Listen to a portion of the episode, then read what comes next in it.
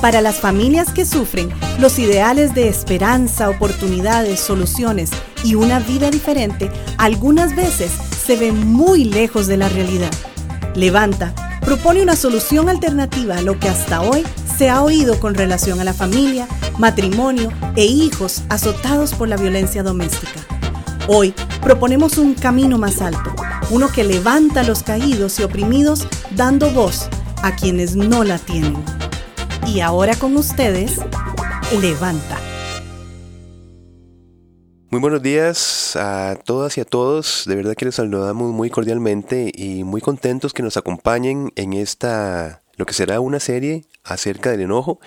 Y para esto, pues siempre tengo el privilegio de contar con el pastor Alonso Angulo, eh, mi amigo y hermano. Y bueno, te saludo en esta mañana, mi estimadísimo, para que empecemos con un tema muy, muy, muy importante. Igual, gracias. Y es una alegría también compartir con vos y con todas las personas que nos acompañan de poder conversar temas relevantes como lo hemos hecho. Y hoy entramos con una serie muy importante, creo que a todos nos incumbe y que todos deberíamos pues centrar un poco de nuestra atención y, e invertir un poco nuestra energía en temas como este, cómo manejar la emoción del enojo. Así es. Porque todos nos enojamos, ¿verdad? Sí. Eh, de una u otra manera. Y estamos basándonos en el libro de Gary Chapman eh, titulado El enojo. Este Gary Chapman que también escribió el libro de los cinco lenguajes del amor. Y en el podcast 41 y 42, que les invitamos a, revisar también, eh, compartimos que el enojo es un síntoma, es un resultado, donde va a tener ahí tres raíces, este, tres, llamaremos hoy precipitantes, ¿verdad? Que son la... Entonces, básicamente bajo el temor, bajo el dolor y bajo la frustración, es lo que nos son las raíces para que se vaya a, experimentar, se vaya a demostrar, a visualizar el enojo. Entonces, cada enojo habría que tener una fuente, al menos en esos tres puntos, temor, dolor y frustración. De acuerdo. Ahora, creo que en este proceso de desmitificar el, enojo, ¿verdad? Eh, quizá en círculos cristianos hemos escuchado o he escuchado de que el enojo es malo, ¿verdad? Y pues entiendo particularmente que el enojo no es algo malo, es una emoción dada por Dios para eh, alertarnos a, ciertas respuestas, pero, ahí es donde entra el pero, necesitamos procesar positivamente la emoción del enojo. Bien, si logramos esto, de aprender a procesar positivamente el enojo, se creará un ambiente familiar más seguro, un patrón más saludable para transmitir a los hijos, eh, un ambiente laboral, eh, la eh, relación entre reacciones saludables y relaciones va a ser mucho mejor. Claro. Bien. Ahora, si no se aprende a procesar positivamente el enojo, pongámoslo en forma negativa. Si procesamos de una forma negativa el enojo, ahí sí va a haber afectaciones y es cuando esta emoción sale de descontrol. Por ejemplo, Proverbios 22 dice 22-24, no te hagas amigo de la gente irritable, ni te juntes con los que pierden los estribos con facilidad. Y bueno, ese es, imagínese que ahí no te hagas amigo, ya está hablando de una relación. Como estás diciendo, eh, todas las relaciones se van a ver afectadas por una persona no que no tenga enojo, porque todos tenemos enojo, sino que no sepa procesar bien su enojo. Ahí está el punto. Entonces, claro, una persona irritable que no controla su enojo es una persona donde esa relación interpersonal va a ser muy complicada desde cualquier flanco y, desde cualquier relación, padre, hijos, hermanos, esposos, eh, pues amigos en general.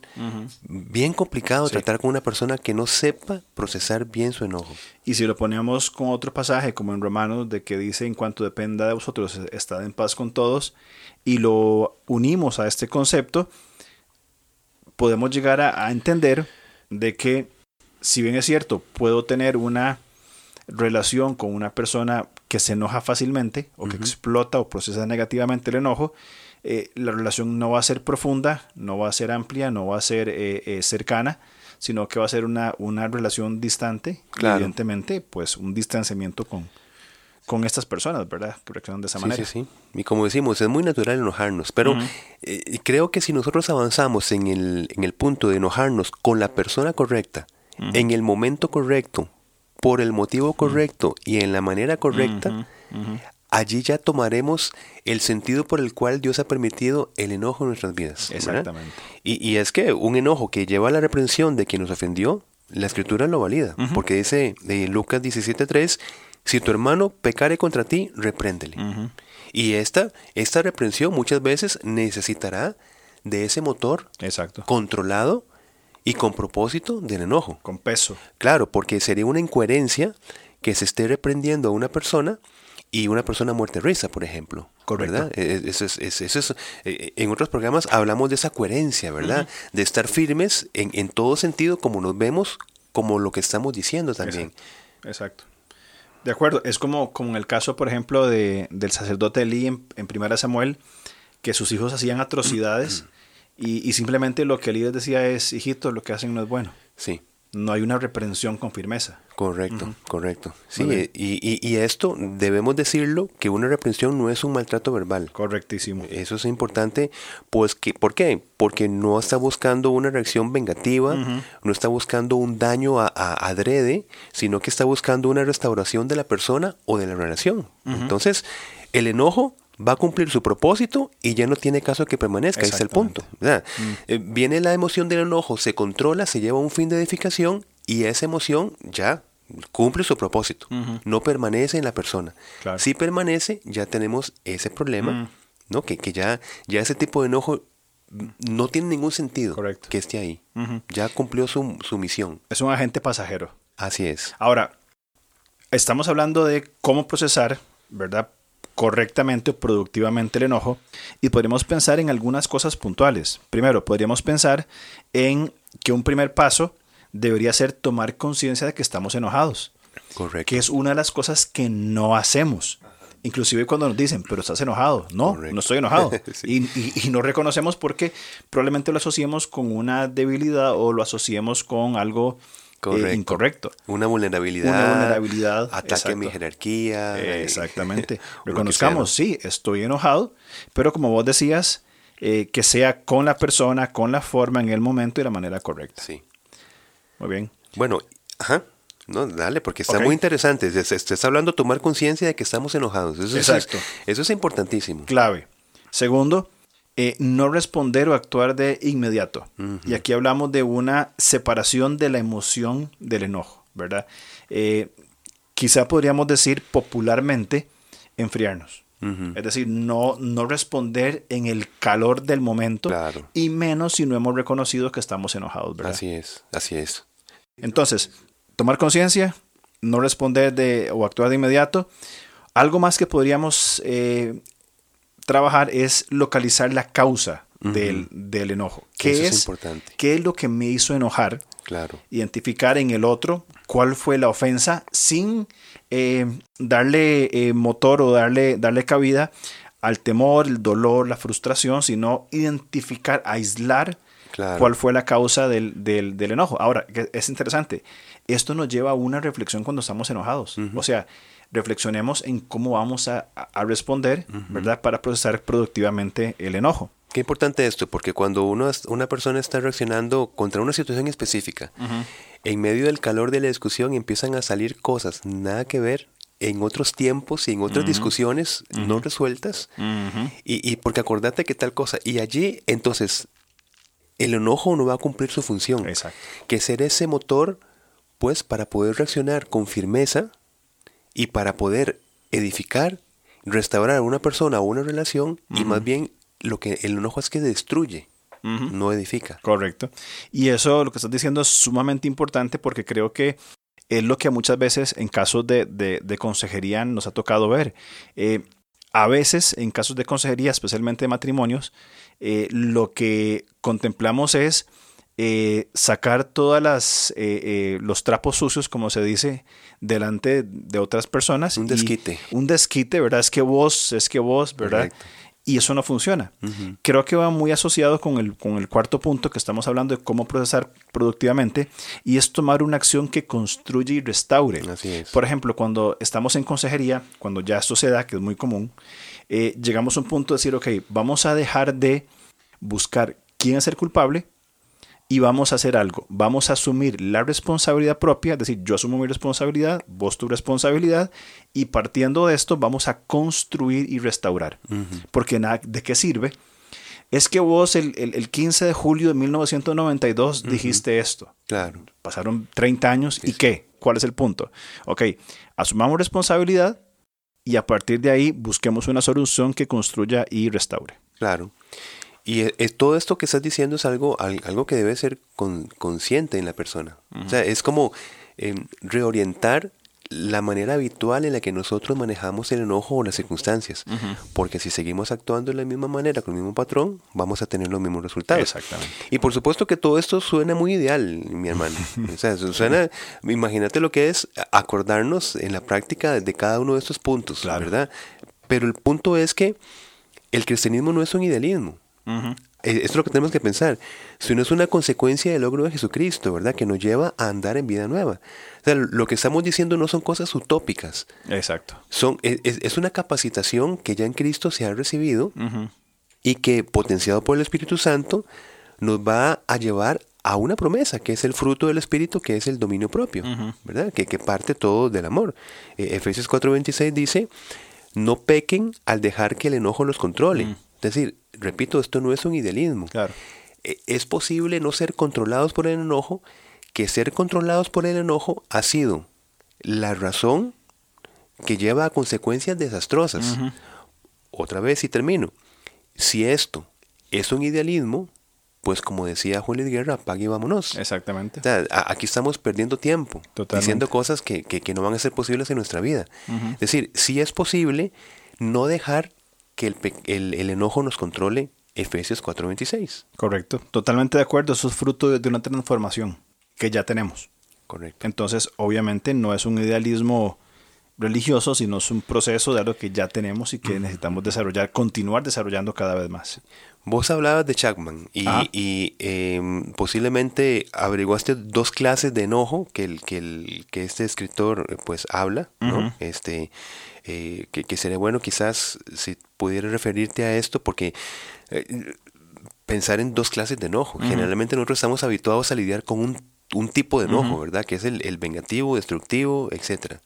Sí, eh, Chapman propone dos tipos de enojos, ¿verdad? Algo, algo que percibimos, ¿verdad? O que la gente percibe como erróneo, etcétera, y otro positivo. A ver, él define un tipo de enojo como un enojo valga la redundancia, definido. Definido. El enojo definido es el enojo bueno. Okay.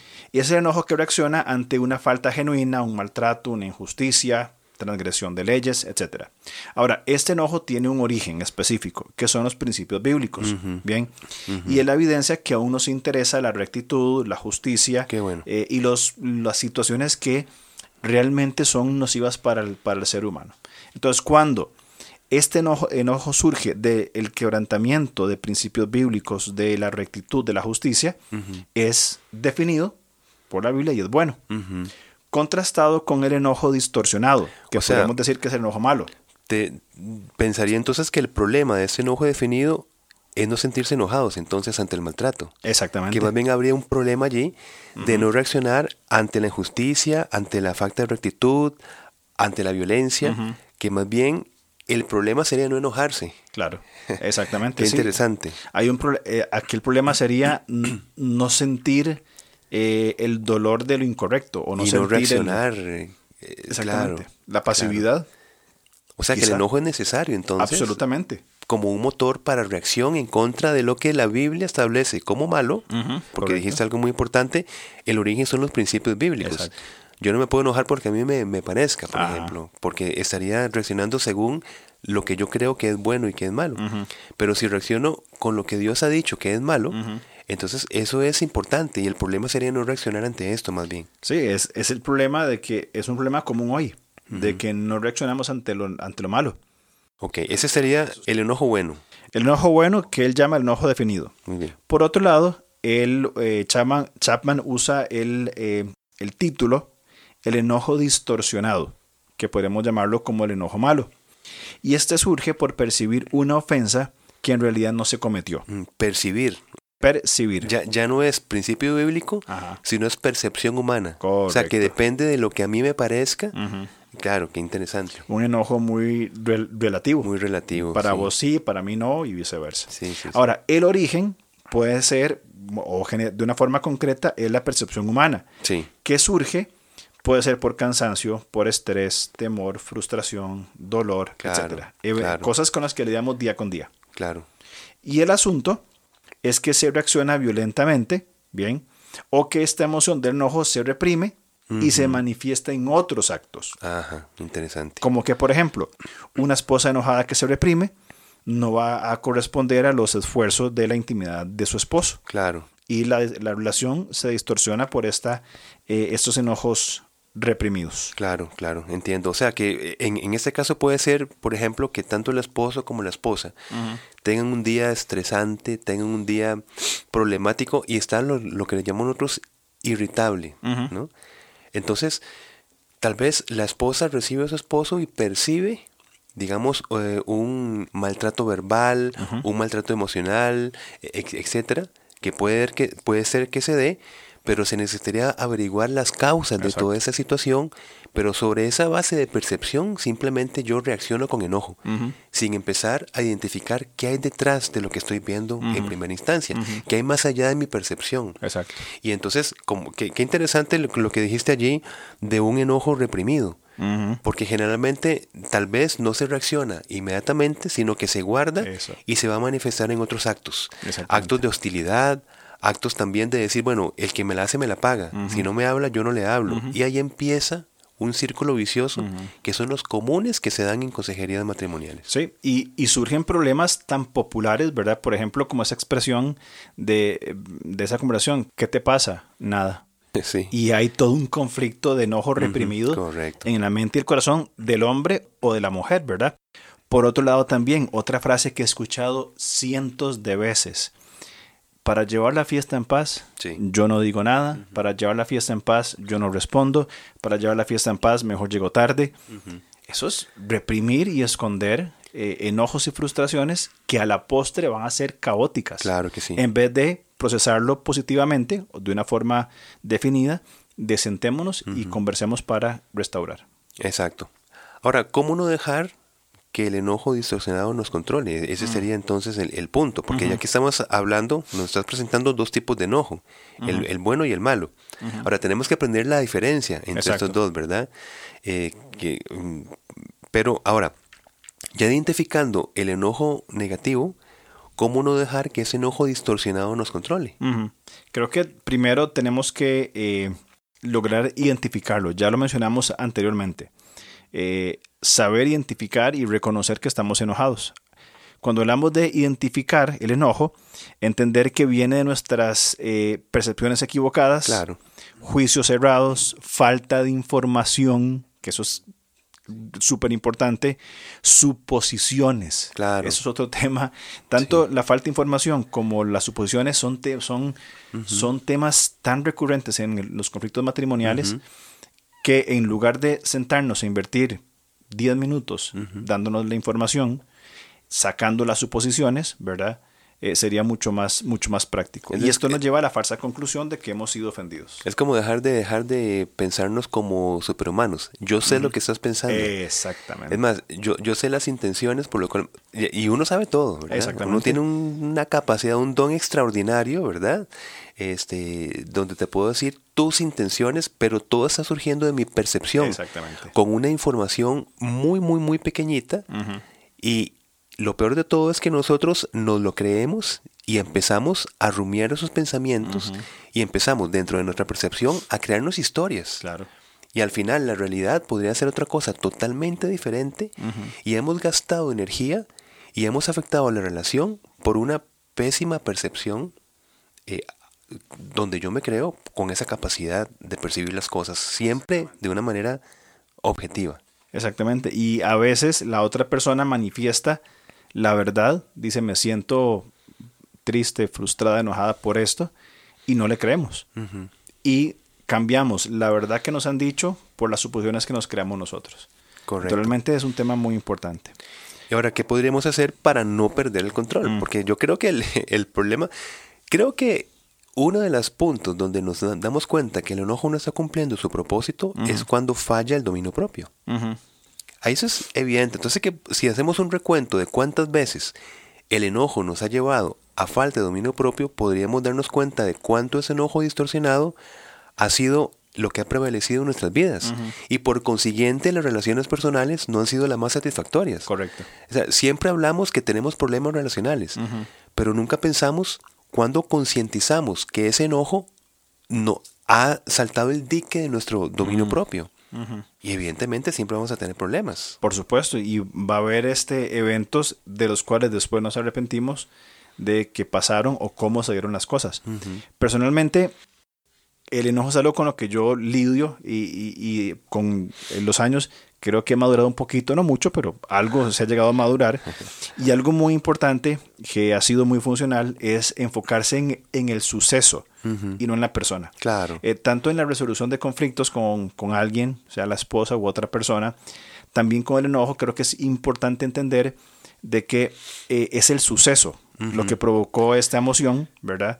Y no la persona ¿verdad? Eh, como tal. Entonces, enfocarnos en lo que sucedió y no en la persona. Y de esa manera, pues, podemos mantener el control de la, situación. Sí, porque cada persona tiene un valor inmenso para el Señor.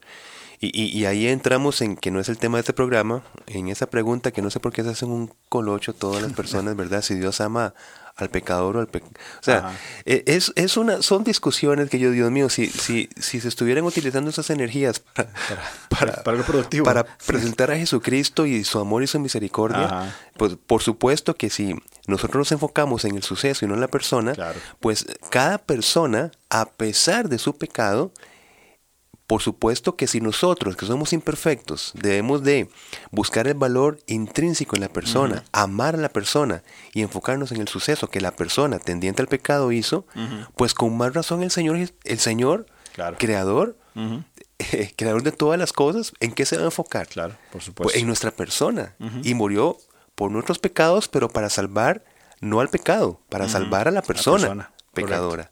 Correcto. Totalmente de acuerdo y, es un tema pues interesante que quizá podremos conversar en algún momento. Claro. Pero es claro eh, quién es el objeto del amor y qué se trata. En ese caso es, es, el suceso que debe tratarse. En un segundo paso o acción, y es importantísimo reunir toda la información posible. Ahora, si no hay una buena comunicación, y hablamos de comunicación tanto el oyente como el emisor, y, e implica aprender a hablar, e implica aprender a escuchar, ¿verdad? Eh, va, va a ser un problema. Reunir toda la información, inclusive asegurarnos que hemos entendido lo que la otra persona ha dicho. Si la otra persona me dice algo y yo no estoy seguro si lo entendí o lo estoy tergiversando en mi mente, en mis pensamientos, preguntarle, mira, vos quisiste decir esto. Probablemente la persona va, va, a decir, no, jamás, nunca quise decir eso, quise decir esto otro. Entonces, reunir toda la información y tener un panorama amplio nos va a ayudar a enfocarnos a tratar el suceso y no agarrarlo en contra de la persona. Claro, claro. Bueno, y, y vos te referías, a otro punto que quisiera aquí llamar es eh, aun cuando nuestro enojo se ha distorsionado, ¿verdad? No es sencillo simplemente mm, dejarlo ir. Correcto. Es decir, necesitamos hablar con el ofensor no desde un marco condenatorio, ¿verdad? sin amenazas, sino de información acerca de nuestros sentimientos, ¿verdad? y, aquí el punto, pues, como estás diciendo, no es atacar a la otra persona por sus acciones, a la persona, sino es decirlo cómo nos sentimos nosotros, ¿verdad? y, y, aún el enojo distorsionado demuestra ser un indicativo de que algo necesita recibir atención. Es decir, eh, una persona, aunque, aunque nos enojemos mal, pues bueno, aún en ese estado significa que estamos tratando de decir algo. Hay algo que no está siendo atendido, algo que está desacomodado, algo que no funciona. Eh, eh, entonces es importante, mm, ¿verdad? Este, ver esto. Totalmente la persona necesita, como vos decías, hablar desde, el marco de la información. Creo que es muy importante esto, ¿verdad? Eh, luchamos o, peleamos nosotros, por eso que vos decías, está desacomodado, está algo que no está en su lugar, luchamos y hablamos desde la condenación, es que vos tal cosa, en lugar de buscar informar, mira, me siento de esta manera, que creo que nos da paso a una acción más, ¿verdad?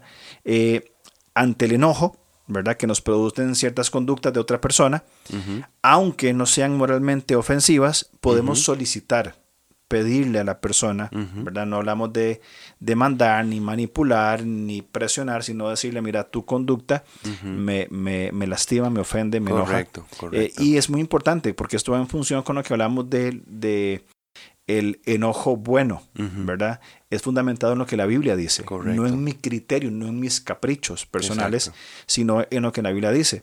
El enojo definido tiene como origen el principio bíblico, por tanto podemos solicitar claro. de una forma eh, amistosa, eh, buscando la mutua edificación, esa, ese cambio de conductas que son eh, marcadamente ofensivas. Sí, y, y, es por la naturaleza de la relación. Eh, un oficial de policía no nos va, digamos, a solicitar amablemente una, una conducta equivocada. Uh -huh. eh, tiene uh -huh. todo el peso de la ley, pero es por la circunstancia de esa relación. Correcto. Pero estamos hablando, evidentemente, de una relación de amor dentro del seno de un hogar, uh -huh. ¿verdad? Una relación que se construye, que se edifica claro. y, y, y, donde no llevamos esa, esa pues, función autoritativa, eh, tajante, sin, sin palabras, sin diálogo, simplemente deje de estar haciendo lo que está haciendo o haga esto y punto, claro. ¿verdad? Eh, no es así una, una, relación entre, por ejemplo, familiar, intrafamiliar. Claro. Eh, importante ese punto. Es importantísimo porque se enfoca en el suceso de una persona. Claro. Entonces, en la familia, sea la esposa u otro miembro de la familia, nos enfocamos en el suceso y, la, y el cambio de comportamiento, de actitud, no es eh, caprichoso, claro, sino que está fundamentado en algo que la escritura enseña y va a ser desarrollado en amor y para edificación. Y qué maravilloso sería, Alonso, para ir terminando el programa, que nosotros realmente nos enojáramos contra aquellas cosas que nos alejan del Señor. Uh -huh. Es decir, que, que, que, llevemos la energía del enojo a rechazar todas estas cosas que nos afectan uh -huh. realmente. Uh -huh. y, y, y, bueno, qué, qué, grandes cosas, ¿verdad? Sin duda. Eh, lograríamos en ese sentido. Sí, creo que avanzaríamos muchísimo en todo nivel, nivel personal, familiar, claro. eh, com eh, comunitario. aprendernos a, a, enojar con las cosas correctas. Es importantísimo. Así es. Ahora, el tema del enojo es muy amplio. ¿Qué te parece si para la próxima, eh, el próximo programa hablamos del cómo? Sí, sí, Cómo sí, manejar el enojo. Me parece muy bien. Fantástico. Acompáñanos, acompáñanos uh -huh. para continuar juntos con, con esta iniciativa. Eh, hoy terminamos la primera parte. Entonces, ¿cómo manejar la emoción poderosa, el enojo? Segunda parte, Muy bien. para la otra semana, si lo permite. Perfecto, entonces hablamos la otra semana. Correcto. Gracias a todos por su tiempo. Muchas gracias. Nos vemos. Chao.